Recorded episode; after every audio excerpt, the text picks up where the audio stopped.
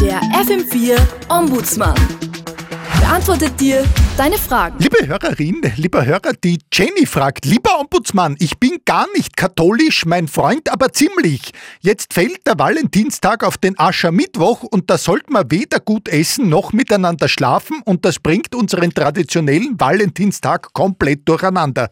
Wie können wir heute Romantik und Religiosität verbinden?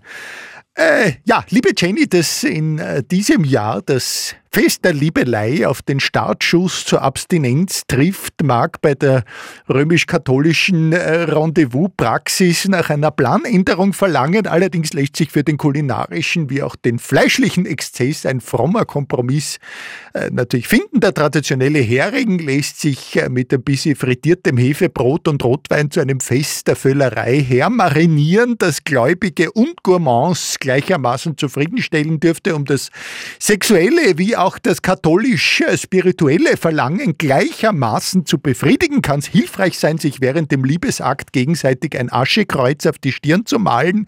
Dafür empfiehlt sich die klassische Missionarsstellung aus also praktischen wie auch äh, missionarischen äh, Gründen. Nun ist äh, aber Valentinstag eben weil sich der heilige Sankt Valentin über eine Regel hinweggesetzt und Liebende trotz Verbots christlich vermählt haben soll. Insofern äh, ist es, äh, liebe Jenny, wohl auch im Sinne des Erfinders, wenn ihr ihm zu Ehren auf nichts außer auf religiös motivierte Vorschriften verzichtet. Servus!